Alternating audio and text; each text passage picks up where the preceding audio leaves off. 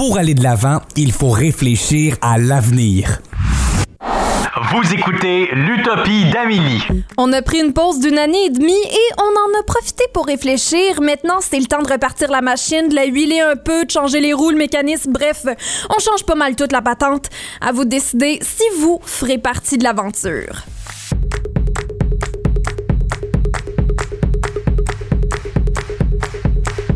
Vous écoutez l'Utopie d'Amélie. Évidemment, euh, moi, c'est Amélie Trottier et euh, je suis votre animatrice pour la prochaine heure.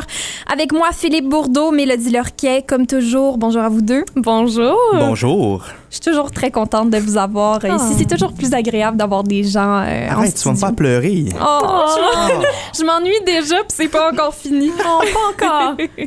Alors là, euh, récemment, on a vu le gouvernement euh, de Terre-Neuve et Labrador qui ont voulu changer un nom euh, d'un lac, le lac Red Indian, mais finalement, euh, on, on trouvait un nom Micmac, sauf que cette nation-là a jamais vraiment été liée avec le territoire. non, exactement. Le, le lac, vraiment, c'était relié euh, au Béotuk.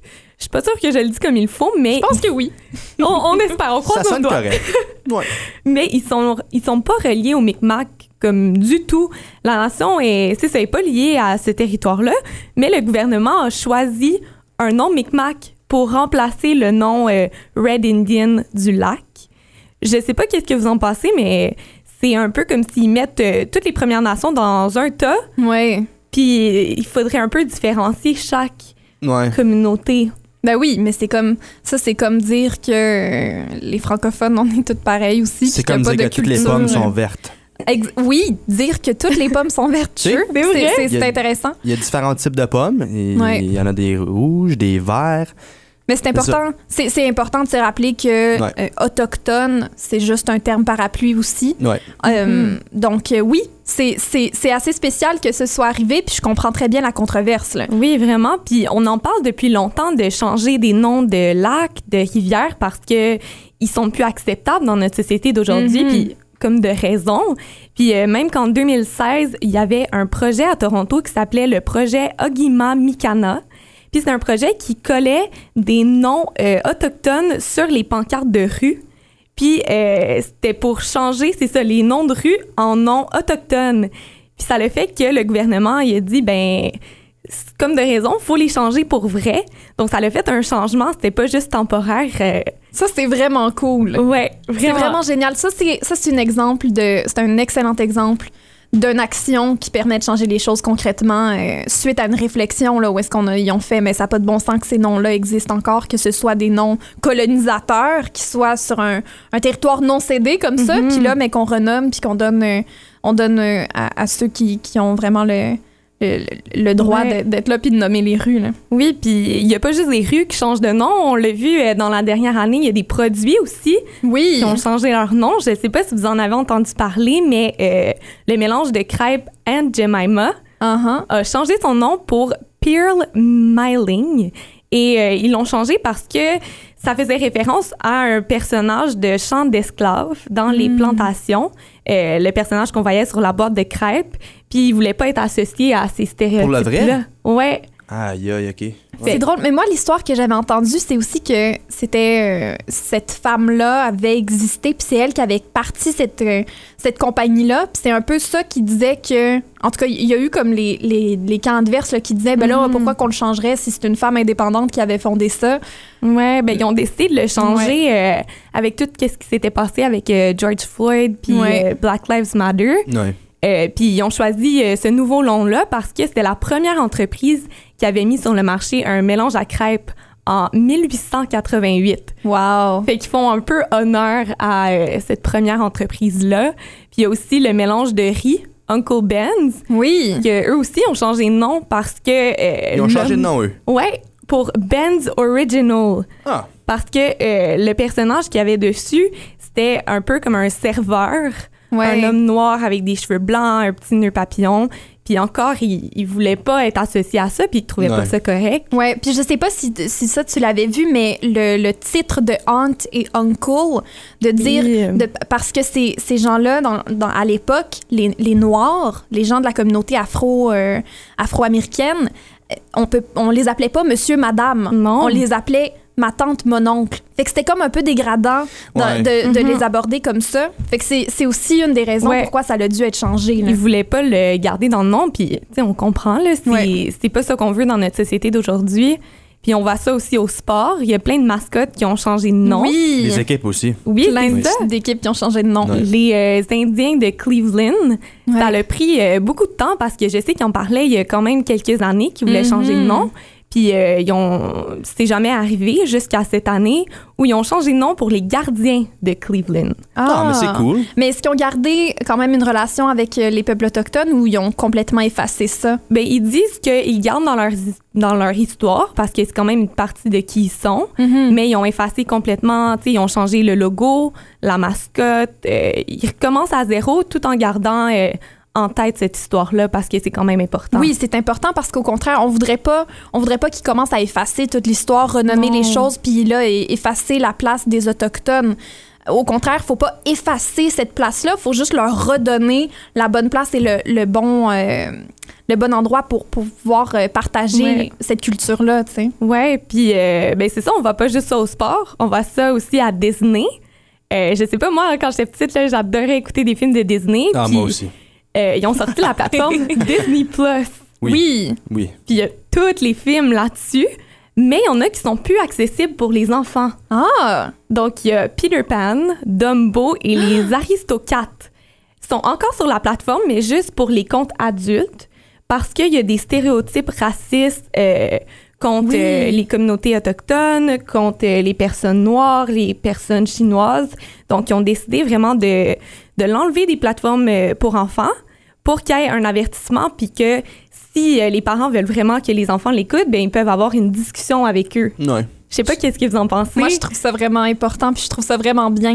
Puis je sais que là, les gens, ils doivent se dire, ah oui, mais c'est tellement notre enfance à nous d'avoir grandi avec ça.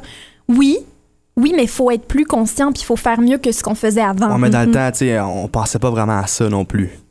Ouais. Ben, c'est- nous, ben, surtout de, ouais. nos jours, de nos jours, là, Ouais. on, mais là, dans, dans ce temps-là, c'était plus. Comme on ne le remarquait pas dedans les C'est films. ça. Puis Ouais. même chose avec des chansons qui maintenant jouent plus à la radio. C'est correct que les, les temps changent. Moi, je pense Ouais. que c'est beau. Puis ça a toujours évolué. Là. Puis il faut continuer d'évoluer.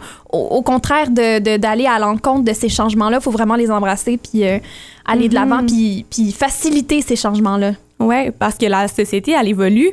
On n'a pas le choix de changer Ouais. des choses. Tu sais, comme euh, on parle encore de Disney, mais il y a des attractions aussi qui changent de nom. Euh, je sais pas si vous connaissez l'attraction Splash Mountain Oui. à Disney. C'est comme une des plus populaires. Je sais pas si Phil, tu la connais. Moi, je la connais pas. ok. Ça fait un petit bout, j'ai pas Moi, je suis déjà allée quand j'étais jeune. Ah, pour vrai? Ouais. C'est comme une, euh, un genre de morceau de bois qui descend dans une chute d'eau. En bref, c'est comme quand tu vas à la ronde puis tu vas dans la. euh, comment ça Ah, s'appelle? la pitoune! La pitoune. mais là, ça non plus, ça, ça- en tout cas. Mais oui, c'est comme la pitoune, mais en plus gros. C'est ça. Puis euh, Splash Mountain, c'est basé d'un film qui s'appelle Mélodie du Sud. Oh! Et euh, c'est un film que Disney a jamais mis en DVD parce que même quand ils l'ont sorti euh, en 1900 quelque chose, c'était pas accepté parce que c'était vraiment euh, raciste comme film. C'était déjà pas accepté. Ouais. À quel point ça pouvait être ouais. euh, inacceptable. Ouais. Puis euh, c'est ça, Splash Mountain, c'est basé sur ce film-là, sans, euh, sans parler vraiment de l'histoire du film. Mais euh, Disney a dit non, on change ça complètement. Tant mieux. Fait qu'à partir de maintenant, il va plus avoir de Splash Mountain, il va avoir euh, une attraction sur la princesse et la grenouille. Ah, c'est j'aime ça. cute. Ouais, puis c'est la première princesse noire de Disney. Donc ça fait un peu Ouais. un hommage, puis ça fait une belle transition, je trouve. euh, T'as- T'as dit c'est la première? Ouais. Ouais, c'était la première. Mais c'est tel- c'était Ouais. tellement un de mes films préférés de Disney, Pour ça. vrai? Oui, oui, oui, je suis vraiment contente qu'on soit de cette génération-là où les choses ont commencé à changer. Là, parce que oui, on a, on a grandi avec les films plus vieux, Mhm. mais on a quand même grandi avec. euh, tu sais, les Puis même de voir récemment là, les nouveaux films qui sortent, là. Oui. euh, ouais, c'est beaucoup c'est vraiment mieux. le fun. C'est plus euh, diversifié. Ah oui. Ça l'inclut beaucoup plus euh, Ouais. tout le monde. Tu sais, toutes les petites filles peuvent se retrouver dans les princesses. J'ai jamais pleuré autant qu'en écoutant Coco. Ah, c'est tellement bon. C'était tellement bon. Non, toute Ah. ma famille, on l'a écouté puis on a toutes pleuré. Je vous recommande ce film-là. C'est Coco de Disney. Bref, on, on divague, mais euh, c'est quand même très important de parler de tout ça. Merci beaucoup, Oui, Mélodie, ben, euh, de de ce partage. Euh, à l'émission aujourd'hui, on parle politique, art et culture comme tous les jeudis. On rencontre Marie-France Lalonde pour parler de politique en pandémie. José Brittany Mallet qui nous parle du virement du Musée des beaux-arts du Canada parce que oui, notre Musée des beaux-arts du Canada fait aussi une différence et change sa manière de faire les choses. Et finalement, Monica Hillé de l'APTN qui nous parle de l'importance des, euh, télévisions et euh, des radios autochtones.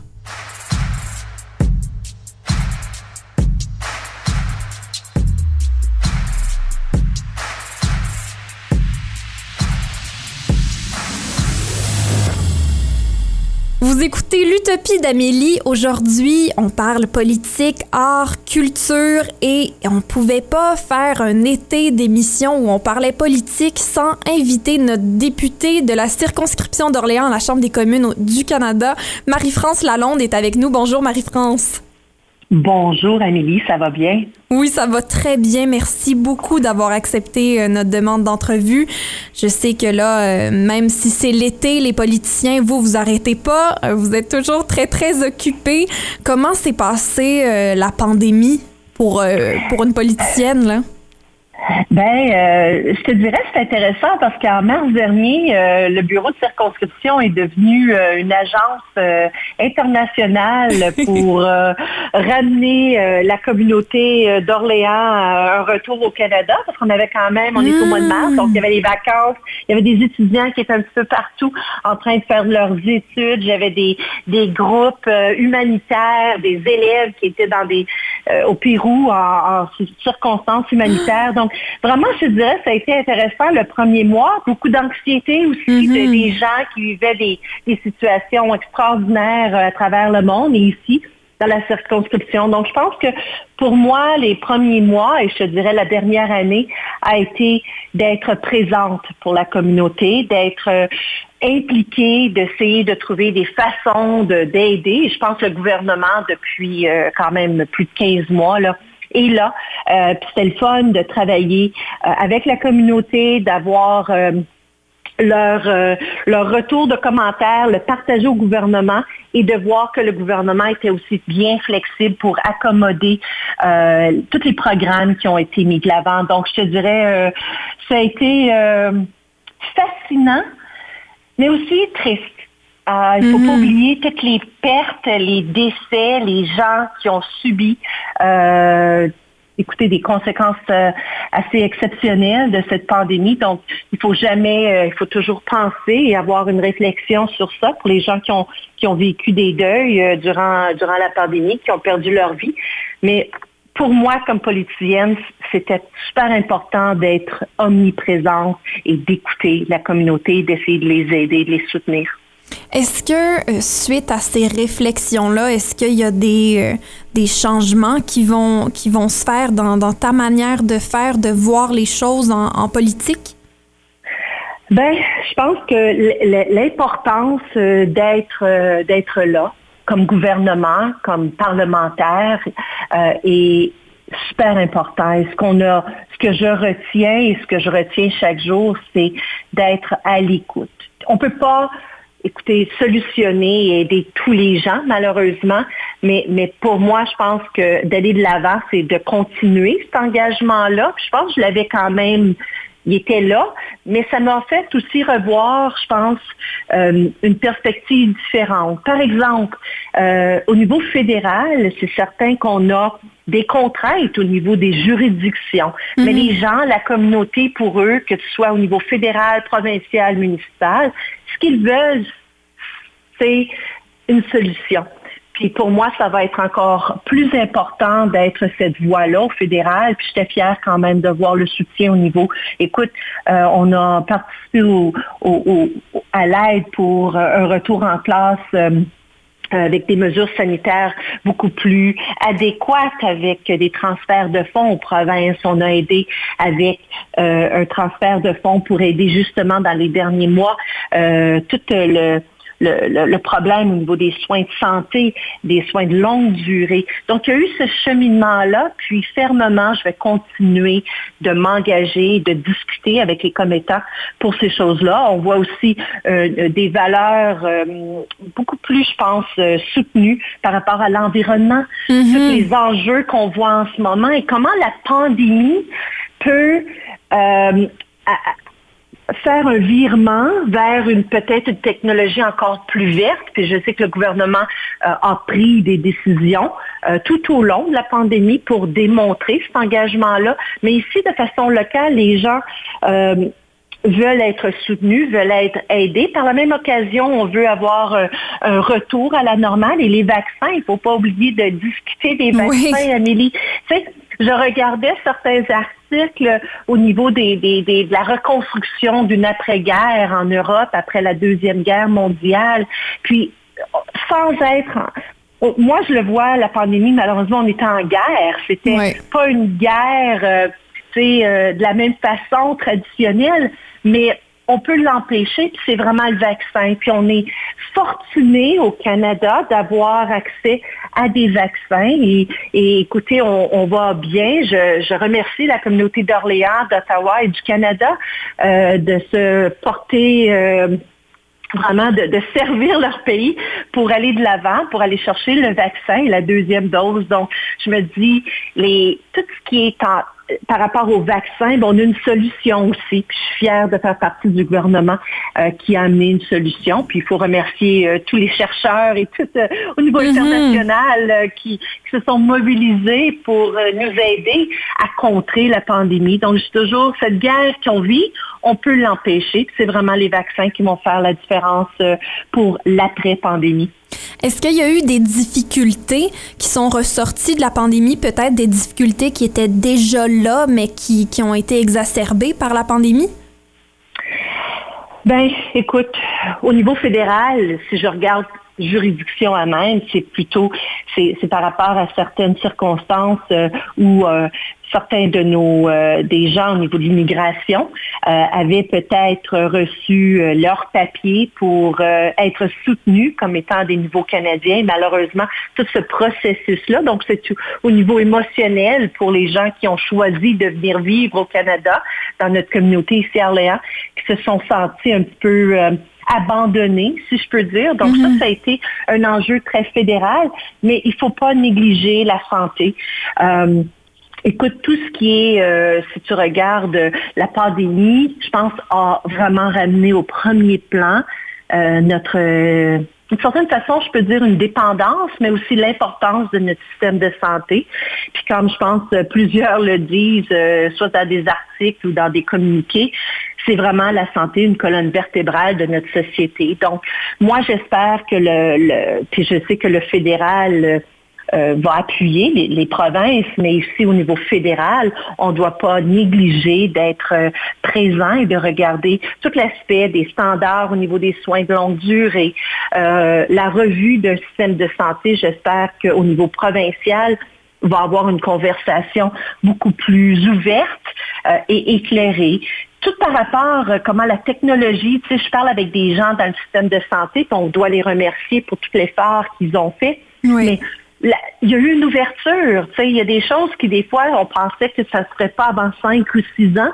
Et durant la pandémie, on a facilité et on a vraiment travaillé fort pour amener le soutien au niveau de la technologie. Par exemple, d'avoir accès euh, à un système de santé beaucoup plus moderne. euh, une prestation de soins qui peut-être ne voit, on voit pas physiquement ton, ton médecin ou tu n'es pas obligé d'avoir une consultation en personne. Tu peux être sur ton appareil, euh, euh, ton ordinateur, ton téléphone. Donc, c'est, c'est- il va falloir repenser tout ça. Puis j'espère que euh, les provinces, avec le soutien du fédéral, puis comme je te dis, ça fait quand même des mois qu'on est là, qu'on fait des transferts de fonds pour, pour, pour chapeauter ça. Mais il faut arrimer les nouvelles technologies. Il va falloir travailler ensemble dans ce qu'on a vécu puis faire ces apprentissages-là. Euh, L'éducation, le transport, puis comme je mentionnais, euh, l'environnement vont faire partie des conversations euh, après cette pandémie, je crois. Ouais. Dans ce début de, de relance post-pandémique, ce serait quoi tes souhaits pour le futur du pays? Ah, ben écoute, euh, on a quand même un budget qui a été déposé, qui fait partie, non, mais, mais tu sais, je peux pas, c'est certain que le budget réaffirme, je crois, un petit peu ce qu'on a entendu tout au long de la pandémie. Donc, c'est certain qu'il faut continuer d'aider les Canadiens, qu'une grande partie du budget euh, qui a été déposé cette année euh, faisait référence à ça. Écoutez, le soutien aux entreprises, le soutien aux gens, les, les transferts aux provinces pour soutenir dans la santé et l'éducation.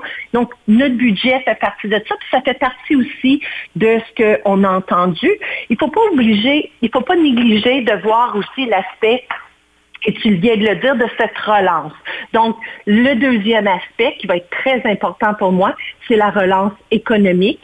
C'est le fait que les provinces commencent tranquillement avec les vaccins à avoir un peu plus de, permission aux citoyens. Donc, on peut retourner au travail, on peut rouvrir les restaurants, on peut euh, commencer à peut-être à avoir euh, des petits concerts, euh, revoir nos amis. Donc, ça va ramener le consommateur à, à se repositionner dans ce qu'on a vécu. Donc, ça veut dire qu'il va avoir quand même des revenus euh, qui vont être nécessaires, des emplois qui vont être créés.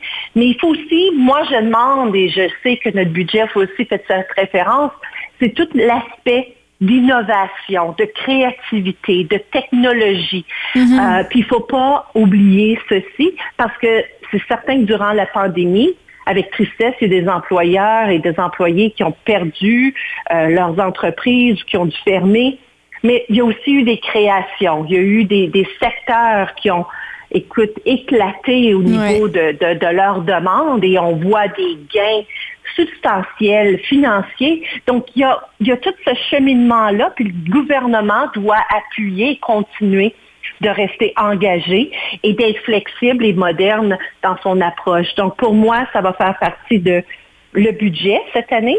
Et dans les années à venir, c'est de continuer d'être à l'écoute, de continuer d'appuyer les Canadiens. Puis moi, je vois une relance verte. Je vais être très franche, la communauté d'Orléans, on porte depuis plusieurs années, on veut plus de, de, de transport public, on veut plus de pistes de vélo, on, peut, on veut un, un- un secteur vert qui, qui vraiment...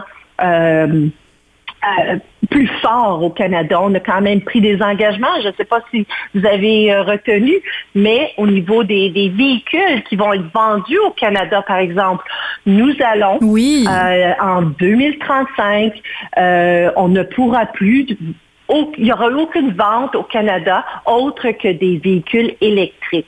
Donc, ça, c'est quand même, euh, écoute, c'est, pas si loin que ça. Ça a l'air loin de 2035, mais on est en 2021. On est, on a, écoute, on, on, on va terminer 2021 bientôt. Donc, ça s'en vient. Puis, il faut créer le système euh, de bornes. Il faut, vraiment aider les manufactures à se repositionner. Il faut aider aussi toutes les, entreprises à vivre ce virement technologique-là. C'est pour ça que je suis fière non seulement du budget, mais que le gouvernement, dans ses valeurs, dans sa, dans sa vision, veut appuyer et soutenir tout ça. Oui, engagement, écoute et relance verte. Merci beaucoup, Marie-France Lalonde, d'être venue nous, nous parler de ça. Merci beaucoup, Amélie. À la prochaine. À la prochaine. C'était Marie-France Lalonde, députée de la circonscription d'Orléans, la Chambre des communes du Canada. C'est toujours un plaisir de discuter avec elle. Elle a toujours des, des choses très pertinentes à mettre sur la table et je crois que c'est exactement ce qu'on avait besoin à l'Utopie d'Amélie. Restez avec nous et on parle du virement euh, du Musée des beaux-arts du Canada avec Josie Brittany Mallet. Tout de suite après la pause, restez là.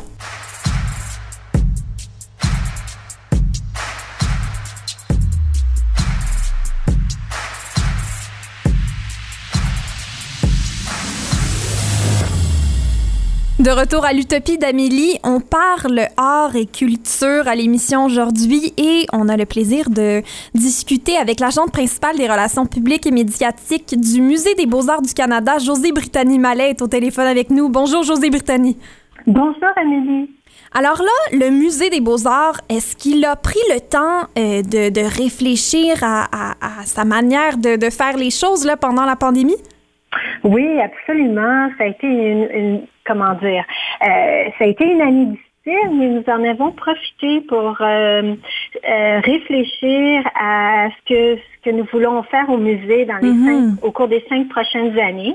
En fait, c'était la volonté de notre euh, nouvelle directrice générale, Sacha Souda, euh, lorsqu'elle est arrivée il y a maintenant deux ans, de se dire bon alors. Je veux qu'on prenne le temps ensemble au musée de réfléchir à, à nos façons de faire, puis euh, à- dans le but d'être plus inclusif, d'être dans le but d'être plus accueillant, euh, et aussi de mettre euh, les, les gens en contact avec l'art dès qu'ils entrent dans l'édifice du musée, qui est situé en territoire ancestral non cédé algonquin. euh, qui est important de, de- de le savoir et de le dire. Mhm. Euh, et c'est de là qu'est née cette euh, initiative. Vous, avez- vous avez aussi voulu décoloniser l'art à un certain niveau. Comment est-ce que vous vous y prenez maintenant avec le- la réouverture? Bon, alors ce, que, ce dont tu parles, la décolonisation, c'est effectivement une de nos ambitions. Euh, ça, ça a déjà commencé. C'est donc la- juste pour revenir un peu en arrière, la dernière année a été consacrée donc à une introspection. euh, poussée, euh, où on a euh, fait des différentes euh, consultations à l'interne et à l'externe. On a consulté, évidemment, nous avons un comité avisant formé de quatre aînés algonquins qui sont aussi des gardiens du savoir. Donc, ils nous ont éclairés également euh, sur les réalités autochtones. Euh, par ailleurs, nous avons fait un sondage à l'interne auprès de tous nos employés, nos plus de 300 employés, mais aussi avec la communauté des arts visuels à travers le Canada, donc les autres euh, institutions muséales, les directeurs d'institutions institutions muséales, euh, le monde, de nos partenaires touristiques. euh, euh, on a aussi fait des euh, des des rencontres avec de jeunes artistes autochtones. Donc, de tout cela est né euh, donc une volonté de de de, de de, de donner un nouveau souffle Mhm. et puis de renforcer notre engagement qui a déjà été pris il y a longtemps euh, envers notamment euh, les, les, euh, les artistes issus des communautés autochtones, euh, mais aussi de la diversité. Alors, euh, c'est pas, c'est pas disons que des exemples concrets que je pourrais vous donner, c'est euh, d'abord euh, la première, la toute première exposition d'art autochtone internationale que le musée a, a présentée en 2013, Sagahan, qui était euh, donc euh, le premier événement en son genre euh, au Musée des Beaux-Arts du Canada, mais aussi une initiative euh, qui a été reconnue comme étant euh, novatrice euh, dans le monde à l'échelle internationale, où on a invité des artistes de, de nombreux pays, des artistes autochtones de nombreux pays sur différents continents, à présenter des œuvres euh, contemporaines. Mhm. Alors ça, ça a été une grande première. Et puis euh, la deuxième édition euh, de cette initiative-là a eu lieu, euh, a été lancée en 2018 avec Abada Kone, pardon, en 2019 avec Oui. Abada Kone. Euh, notre deuxième grande exposition, et puis ça a été un véritable succès. Euh, et puis même à la soirée d'ouverture, nous avons accueilli un nombre record de 3000 visiteurs. Donc, Wow. c'était, ça, ça dénote l'engouement aussi de la population pour euh, l'art contemporain autochtone. Et puis, un autre exemple que je pourrais vous mentionner, c'est la euh, en 2000 en 2017, nous avons réouvert nos nouvelles salles d'art autochtone et, Mhm. et canadiennes, euh, là où on a vraiment repensé de fond en comble euh, la façon de présenter euh, les œuvres, mais aussi de raconter l'histoire de l'art au Canada. On y a intégré dès le début les œuvres, des œuvres d'art autochtones et on a même euh, emprunter des artefacts ou des œuvres d'art qui auparavant n'étaient pas considérées comme telles, comme des œuvres d'art pour un Mhm. musée de beaux-arts. Donc, et nos conservateurs d'art euh, autochtone et d'art contemporain ont travaillé de concert pour mettre en dialogue ces œuvres d'art, euh, des œuvres d'art européens euh, ou des œuvres, pardon, de, qui ont été créées, réalisées par des, ar- des artistes de descendance européenne, euh, de les mettre en dialogue avec des œuvres d'art autochtones. Donc, euh, depuis les temps immémoriaux jusqu'à présent. Donc, ça a été, euh, c'est pour vous illustrer que ce n'est pas nouveau au Musée des beaux-arts du Canada, euh, cette volonté de raconter une histoire de l'art plus complète et véridique aussi, qui euh, donne la voix, qui amplifie la voix aussi des artistes euh, autochtones et des Mhm. artistes euh, d'ici des autres des autres communautés culturelles. Oui, puis vous avez aussi pris le temps de changer votre logo. Qu'est-ce qui signifie votre, votre nouveau logo et pourquoi avoir choisi de, de le changer? Ben, en fait, ça découle, ça découle euh, de toute cette réflexion-là approfondie que nous avons fait pendant un an pour redéfinir nos valeurs, redé- redéfinir notre vision, euh, puis réaffirmer notre engagement envers euh, les, les façons, les, les modes de savoir et d'être autochtones. Et donc, euh, ça devenait évident euh, pour la directrice générale, euh, Sacha Souda, qu'on devait également revoir l'identité visuelle euh, du musée. Donc, euh, c'est pour ça qu'on a passé, on a consacré quatre mois à travailler avec une agence de numérique, de création numérique, euh, qui connaît bien la réalité canadienne, euh, qui connaît bien la réalité aussi euh, des peuples autochtones et tout ça. Et on le fait aussi de concert, encore une fois, avec notre comité aviseur d'aînés algonquin, euh, pour que, la nouvelle identité visuelle reflète vraiment euh, ce qu'on est maintenant au musée. Donc, une institution euh, vraiment euh, engagée, dynamique, en mouvement, vivante, accueillante. Et de là, le cercle. Donc, le cercle, en fait, fait référence à lorsqu'on le, le cercle c'est un symbole très fort dans les dans la culture des peuples autochtones Oui. et donc on voulait que ça se reflète dans, dans notre identité visuelle. Et puis euh, aussi, euh, ça, il est aussi inspiré du grand hall Banque Scotia du musée, qui a une forme circulaire, et puis sa verrière aussi, son plafond de verre. euh, et- et- donc on retrouve dans, dans le nouveau logo. Puis le, le, le logo est animé. Si vous allez sur notre site à beauxarts.ca, vous allez tout de suite le voir. Donc, Oui. il est en, en mouvement constant, comme, comme le musée l'est, comme les arts visuels le sont. Euh, puis aussi, c'est un logo euh, donc qui invite, quand on voit, il y a des flèches qui, qui pointent vers l'intérieur. Donc, c'est une invitation à entrer à l'intérieur de, de- du musée. Et puis, en son centre, il y avait euh, donc le carré, euh, donc qui représente euh, la- la- la- la- la- l'approche plus géométrique, euh, eurocentrée et occidentale de voir les choses, euh, donc qui, qui change de forme pour devenir un cercle, euh, justement pour être plus inclusif, euh, plus euh, et plus accueillant.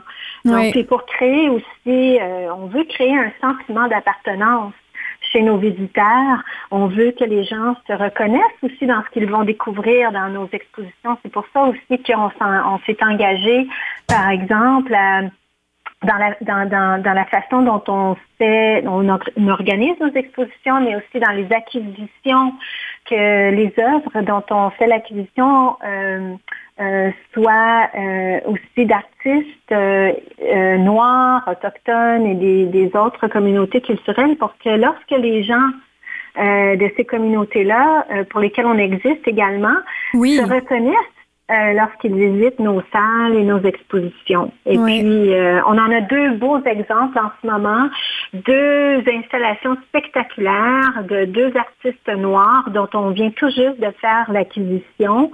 Euh, la première, celle de Rachid Johnson, qui s'intitule Capsule et qu'on ne peut pas manquer parce qu'elle est. immédiatement, lorsqu'on entre dans le musée, on peut la découvrir dans l'entrée principale. C'est une structure pyramidale. En fait, c'est un autoportrait de l'artiste qui est euh, un noir euh, euh, américain avec des racines africaines, évidemment. Et puis, c'est un autoportrait. Donc, on y retrouve, euh, il y a euh, intégré quelques 200 plantes vivantes, des plantes exotiques. Mhm. Euh, et il y a intégré des sculptures en, en, beurre de karité, parce que le beurre de karité, dans, dans, dans sa vie, dans sa, celle de sa famille, ses ancêtres, est est un, très, très, très présent. Donc, il a fait, et puis il a intégré des livres aussi qui font référence aux tensions raciales que lui-même et ses proches et sa, communauté ont vécu et continuent de vivre aujourd'hui. C'est vraiment une, belle, une belle, euh, en tout cas, c'est une très très belle œuvre et c'est génial d'avoir ça dans le hall comme ça à, l'entrée quand on, quand on se dirige vers euh, vers la réception du musée. Euh, moi, j'ai beaucoup beaucoup apprécié ça et j'apprécie énormément la manière dont le musée a décidé de, de, de changer les choses, même si c'était déjà dans une lancée que vous aviez commencé, la pandémie nous a permis et, a permis au musée de, prendre le temps de réfléchir et de vraiment aller dans la direction euh, qu'on veut vraiment. Mais je trouve ça super utopique aussi, le logo toujours en mouvement, c'est exactement ça, c'est la question de, de continuer à améliorer les choses. Alors, euh, merci beaucoup, beaucoup, José Brittany Mallet, d'être venu nous jaser de ça à l'émission. Mais je vous en prie, puis j'invite tout le monde à venir nous visiter. Euh, nos portes sont ouvertes et on a plein de belles expositions, installations à vous montrer. J'ai moi-même eu le plaisir de, de, visiter Rembrandt à Amsterdam, alors j'invite euh, tout le monde à aller voir ça avant que ce soit complet pour toujours. Merci encore une fois. C'était José Brittany Mallet, agent principal des relations publiques et médiatiques au Musée des beaux-arts du Canada. On est chanceux dans la région de la, capitale euh, du Canada de pouvoir euh, avoir accès à de l'art comme ça. Euh, dans notre ville. Alors, je vous invite à aller voir ça. Et nous, on se retrouve tout de suite après la pause et on parle avec Monica Hillé de l'APTN. Restez avec nous.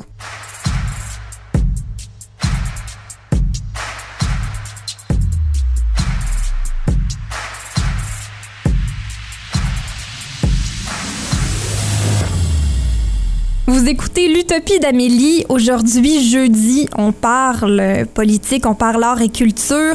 Et je trouvais vraiment, mais vraiment important de, parler de l'APTN ou le RTPA en français, le réseau des télévisions des peuples euh, des peuples autochtones. Mon Dieu, j'ai automatiquement, moi, je dis tout le temps francophone quand ça vient à ça. Et j'ai Monica Hillé avec moi. Bonjour, Monica. Bonjour Amélie. À la base, toi, Monica, c'est ton poste, euh, là, il est quand même haut placé à la PTN. Qu'est-ce que tu fais à la PTN et c'est quoi ce poste-là? Ben, je suis chef de la direction, donc euh, en anglais CEO. Ah, OK, oui, là, c'est pas mal clair. C'est juste ça. C'est très. Euh, ah, c'est que, que, le, que le CEO, que le chef de la direction. On n'a pas n'importe qui au téléphone avec nous. Merci beaucoup. Euh, toi, ça fait plusieurs, plusieurs années que, que tu travailles euh, avec la, PTN, avec le RTPA. Comment ça a été mis sur pied, ça? Ça fait maintenant un peu plus de 20 ans que ça existe. Pourquoi? D'où vient le besoin et comment vous avez mis ça sur pied? Ben, écoute, EPTN, euh, oui, effectivement, ça fait plus de 20 ans que ça existe, euh, mais tout a commencé dans les années 70. Donc, euh, le Canada était vraiment à l'avant-garde des télécommunications à ce moment-là. Et puis, il y avait lancé le premier satellite géostationnaire, ANIC. Et le but de ce, ce satellite-là, c'était d'envoyer des images à travers l'Amérique du Nord. Et, mais les gens qui habitaient dans le Nord canadien pouvaient capter ces images-là, mais euh, la plupart des gens qui étaient dans le Nord canadien étaient des, Autochtones et euh, c'était complètement déconnecté avec leur réalité. Donc, euh, avec le gouvernement, ils, ont, développé ce qu'on appelait TVNC, qui était Television Northern Canada, qui est un réseau de télé situé dans le Nord, qui était dirigé par des Autochtones. Et puis, ça, ça a été lancé en 92. Et là, se sont dit, ben, écoute, on est capable d'avoir un réseau pour le Nord canadien, pour les Autochtones. Ce serait fantastique d'avoir un réseau national pour tous les Autochtones du Canada. Donc, les Inuits, les Métis, les Premières Nations. Donc, euh, sont retournés au CRTC Ils ont fait une demande. Le CRTC a approuvé une demande et pour la première fois, le CRTC avait approuvé euh, la demande. C'est un modèle d'affaires d'avoir un réseau de télé euh, qui était obligatoire. Donc, aussitôt que tu étais câblé, tu avais APTN dans ton, ton, ton package de base. Oui. Donc, euh, APTN a été lancé le 1er septembre 99, euh, 1999 et est accessible à ce moment-là à plus de 9 millions de foyers à travers le Canada. Et ce qui est Donc, vraiment... du jamais vu. Oui, ce qui est vraiment incroyable, c'est qu'il est devenu le premier télédiffuseur autochtone national au monde, là. Au monde. Et c'est ça, c'est fantastique. Oui, puis depuis, on est devenu une inspiration. Il y a plusieurs réseaux de télé autochtones qui existent maintenant, que ce soit en Nouvelle-Zélande avec Maori TV ou NITV en Australie ou TITV à Taïwan. Mais APTN a été le premier. C'est quoi l'impact qu'il y a eu euh, d'avoir des émissions euh, par des Autochtones, pour des Autochtones, mais aussi pour tout le monde, euh, et, et que ce soit sur un réseau national? Ça a été quoi l'impact? Ben, L'impact, c'était que, en général, les Autochtones étaient peu ou pas représentés Mhm. par les réseaux de télé. Et là, on, on prend parole, on, on- on- on prend, on prend, euh, on décide pour nous, on contrôle notre image, on contrôle ce qu'on a à dire. Ça a été du jamais vu et là, on sentait qu'on était capable de raconter l'histoire que nous, on veut raconter et de la façon dont on veut les raconter. Mhm. Donc, ça a vraiment changé. Ça a changé le moyen de communication. C'est que maintenant, avec APTN, on n'est plus le seul. Maintenant, euh, je veux dire, dans les médias autochtones, il y en a plusieurs. On a une centaine à travers le Canada, que ce soit la télé, la radio, euh, euh, les médias numériques et tout. Et là, on se dit que nous, les Autochtones, en, en étant euh, au contrôle de nos communications, on ose croire qu'on nous écoute maintenant au lieu de parler de nous. Et ça, ça fait une grande différence dans, dans la façon dont tu communiques avec quelqu'un. Est-ce que tu dirais que la PTN euh, était et est encore un, un premier pas vers la décolonisation des médias? Oui, certainement, parce que on décide de la façon dont on couvre nos histoires. Euh, et, et- et nos façons de faire sont propres à nous.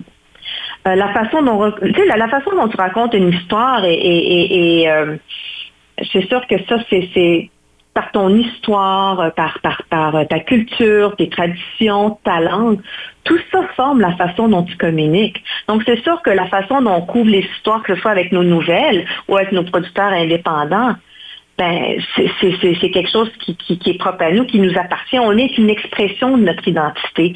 Donc, on, on amène des perspectives autochtones qui font que ça enrichit la conversation. Mhm. Dans les dernières 22 années d'existence de, de la PTN, est-ce que, est que vous avez vu un, un intérêt croissant pour, pour ce genre de contenu-là, pour, pour du contenu autochtone? Oui, moi, ça va faire euh, 18 ans que j'étais à la PTN. Alors, c'est sûr que, et, et la, la- la majorité de mon temps, j'étais dans le service de la programmation. Donc, j'ai vraiment vu euh, un changement à ce niveau-là. Euh, surtout euh, dernièrement, je dois dire, Mhm. euh, encore plus, euh, les gens ont un intérêt et se demandent qui sont les Autochtones du Canada. C'est quoi l'histoire? Qu'est-ce qu'on ne nous a pas appris à l'école? Euh, nous, à la PTN, tout ce qu'on entend dernièrement, c'est pas nouveau pour nous à la PTN. Nos, nos services de nouvelles et nos producteurs indépendants autochtones ont couvert déjà ces histoires-là. Mais les gens portaient pas attention. Mais là, ils portent attention et on voit que maintenant, il y a cette ouverture-là. Et quand il y a une ouverture, on va chercher de l'information, on apprend peut-être à mieux apprécier parce qu'on comprend plus l'histoire de quelqu'un. Mhm. Et, et- et j'ose croire que ça, ça amène, euh, euh, pas que ça amène, mais ça fait que les, les- les stéréotypes, euh, les préjugés commencent à tomber. Oui. Puis vous faites, vous faites certainement un, un- un grand, un grand travail pour ça à la PTN. Oui. En plus, en plus de ces, ces stéréotypes-là, il y a aussi une grande euh, diversité de peuples autochtones au Canada. Mm. Et, et souvent, euh, moi, j'ai eu l'impression dans mon éducation, euh, dans une école euh, catholique aussi, là, qui était quand même euh, assez euh, spéciale, là, euh, ça ajoute une autre complexité au problème, mais, Mhm. mais euh, on, on oubliait souvent de nous apprendre que- qu'il y avait une multiplicité de, de peuples, de croyances, de, de- il y avait une diversité au sein même de, de la, communauté des, des Premières Nations, qu'on disait la communauté des Premières Nations, mais c'est les communautés des Premières Nations. Oui, et à la PTN, comment comment vous faites pour pas que ça se ça se perde ça non plus parce que de, de créer euh, un réseau euh, national comme ça pour pour desservir les communautés des Mhm. peuples autochtones, comment vous faites pour pour pas que ça se perde puis que ça devienne juste une chose? Ben, je pense que c'est une façon dont comment tu adresses les sujets, comment tu approches les gens. Donc, euh, c'est sûr que le mot autochtone, on l'utilise dans le titre, donc, le Mhm. réseau autochtone, mais cependant, dans la réalité, à tous les jours, que ce soit avec nos émi- émissions originales, que ce soit avec euh, nos, nos émissions d'affaires publiques et nos nouvelles, c'est rare qu'on utilise le terme auto- autochtone. On va Mhm. parler de la nation comme telle, on va parler de, de la communauté comme telle. On va vraiment euh, euh, à, à la personne, à, à ce qui est unique. Et, et ça, c'est une façon de décoloniser aussi euh, Oui. les médias. C'est de pas utiliser le grand terme autochtone, le terme parapluie pour couvrir Oui. tout, mais aller vraiment à l'individu parce que tu peux pas comparer. Moi, je suis à Benakis d'Odana. Bon, on a notre langue, on a nos cultures, nos traditions, mais ce ne sont pas les mêmes avec euh, quelqu'un qui, qui, qui est la nation Haïda en Colombie-Britannique. Mhm. On est sur le même terme autochtone, mais complètement différent. Et on est encore plus loin euh, avec, euh, au niveau euh, culturellement, avec euh, que le, le- le peuple inuit. Donc, tu sais, on peut pas. Euh, il faut apprendre à aller vraiment à, à l'essence euh, de la personne, à l'essence de la communauté. Oui. Et au niveau de, de votre euh, programmation pour, pour l'enfance, pour les enfants, comment est-ce que ça, ça a un impact aussi sur, sur l'éducation des jeunes? Oui, on, on- on mise beaucoup hein, sur les tout petits, c'est tellement Mhm. important. On, tout le monde le sait, c'est, c'est- c'est- c'est les leaders de l'avenir. Alors, Oui. et, et c'est important de leur donner euh, qu'ils soient fiers de leur culture, qu'ils soient fiers de leur langue. Pendant des décennies, c'était, c'était mal vu d'être un Indien. Ouais. Euh, tu, tu, tu le disais pas, tu le cachais, tu parlais pas ta langue. Euh, souvent, tu veux même pas la parler ta langue. Euh, je veux dire, quand tu parles euh, des, des, des, pensionnats où vraiment, là, tu avais plus de contact avec ta communauté, tu avais plus de contact avec tes traditions, euh, euh, tu parlais pas ta langue. Mais là, il y a ce renouveau, il y a cette revitalisation de retrouver de qui on est, qu'est-ce qui nous appartient, avoir cette fierté-là. Donc, on s'assure que dans nos émissions pour les tout-petits, ils retrouvent cette fierté-là et ce bien-être-là, d'être, bien dans sa peau, d'être Mhm. bien qui on est, puis être fier de, de, de, de nos traditions, de notre langue. Oui. Je me demande aussi, toi, euh, là, pour terminer cette entrevue-là, c'est quoi ton, ton, ton espoir, tes espoirs ou tes rêves là, pour euh, le futur avec la PTN? Ben écoute, on a un beau futur. Le, le milieu de la télé, c'est extrêmement compétitif. Il y en a qui vont dire, mais euh, c'est pas compétitif pour la PTN, vous êtes le seul. Non, parce qu'en général, la télé, c'est compétitif. Tout le monde est Ouais. après, le même le même pot d'argent. c'est pas toujours facile. Alors moi, je m'assure qu'on ait une place parce que tout s'en va au digital maintenant. On va s'entendre que tout s'en va en ligne. S'assurer qu'à PTN reste toujours présent. euh, qu'on soit toujours accessible, que les gens puissent venir, qu'ils sentent que APTN est un réseau de télé et on a du bon contenu. Euh, que oui, c'est du contenu qui s'adresse aux Autochtones, mais c'est du contenu qui s'adresse à tout le monde. Une bonne, une bonne série dramatique, c'est une bonne série dramatique. Une bonne série pour enfants, c'est juste bon à regarder. Ah, c'est sûr qu'on a une saveur autochtone, mais bon, ça rajoute. Et, et je trouve qu'on a une place importante parce que si c'était pas d'APTN et de d'autres médias qui amènent la diversité, ben tout serait pas mal beige, puis tout irait dans une direction. Puis je pense que c'est important qu'on continue à être là, qu'on continue à être présent, euh, juste pour, pour euh, amener, euh, amener plus à la conversation, l'amener à un autre niveau. Oui, vraiment, puis que nous, on soit à l'écoute des communautés et des Mm. peuples autochtones. Ça, c'est très, très important. Merci beaucoup, Monica Ouais. Hillé, d'être venue, euh, d'être venue nous jaser à l'Utopie d'Amélie. Ben, tu sais, Léoné, merci beaucoup, ça me fait vraiment plaisir, Amélie. J'ai beaucoup, beaucoup apprécié cette conversation-là. Monica, Oui? Ah. oui, vraiment, j'apprécie beaucoup, beaucoup que tu prennes le temps de venir nous jaser. Euh, C'était Monica Hillé, euh, chef de la direction à l'APTN ou le RTPA en français, Réseau des télévisions des peuples autochtones. Allez, allez, euh, allez voir ça. C'est super important d'être à l'écoute. On l'a on l'a bien compris euh, avec, euh, avec ça. Et à l'émission aujourd'hui, on a compris à quel point la politique et les arts sont reliés. On a parlé avec Marie-France Lalonde de politique en pandémie, avec José Brittany-Mallet du Musée des beaux-arts du Canada, de leur virement euh, post-pandémique, de comment eux tentent d'être plus à l'écoute et finalement avec Monica Hillé de la PTN. Merci d'avoir été avec nous à l'Utopie d'Amélie. Moi, c'était Amélie Trottier. J'avais Philippe Bourdeau à mes côtés ainsi que Mélodie Lorquet et on se retrouve la semaine prochaine pour une nouvelle semaine de euh, remise en question et euh, de questionnement en lien avec euh, comment changer le monde, comment s'améliorer en tant que société.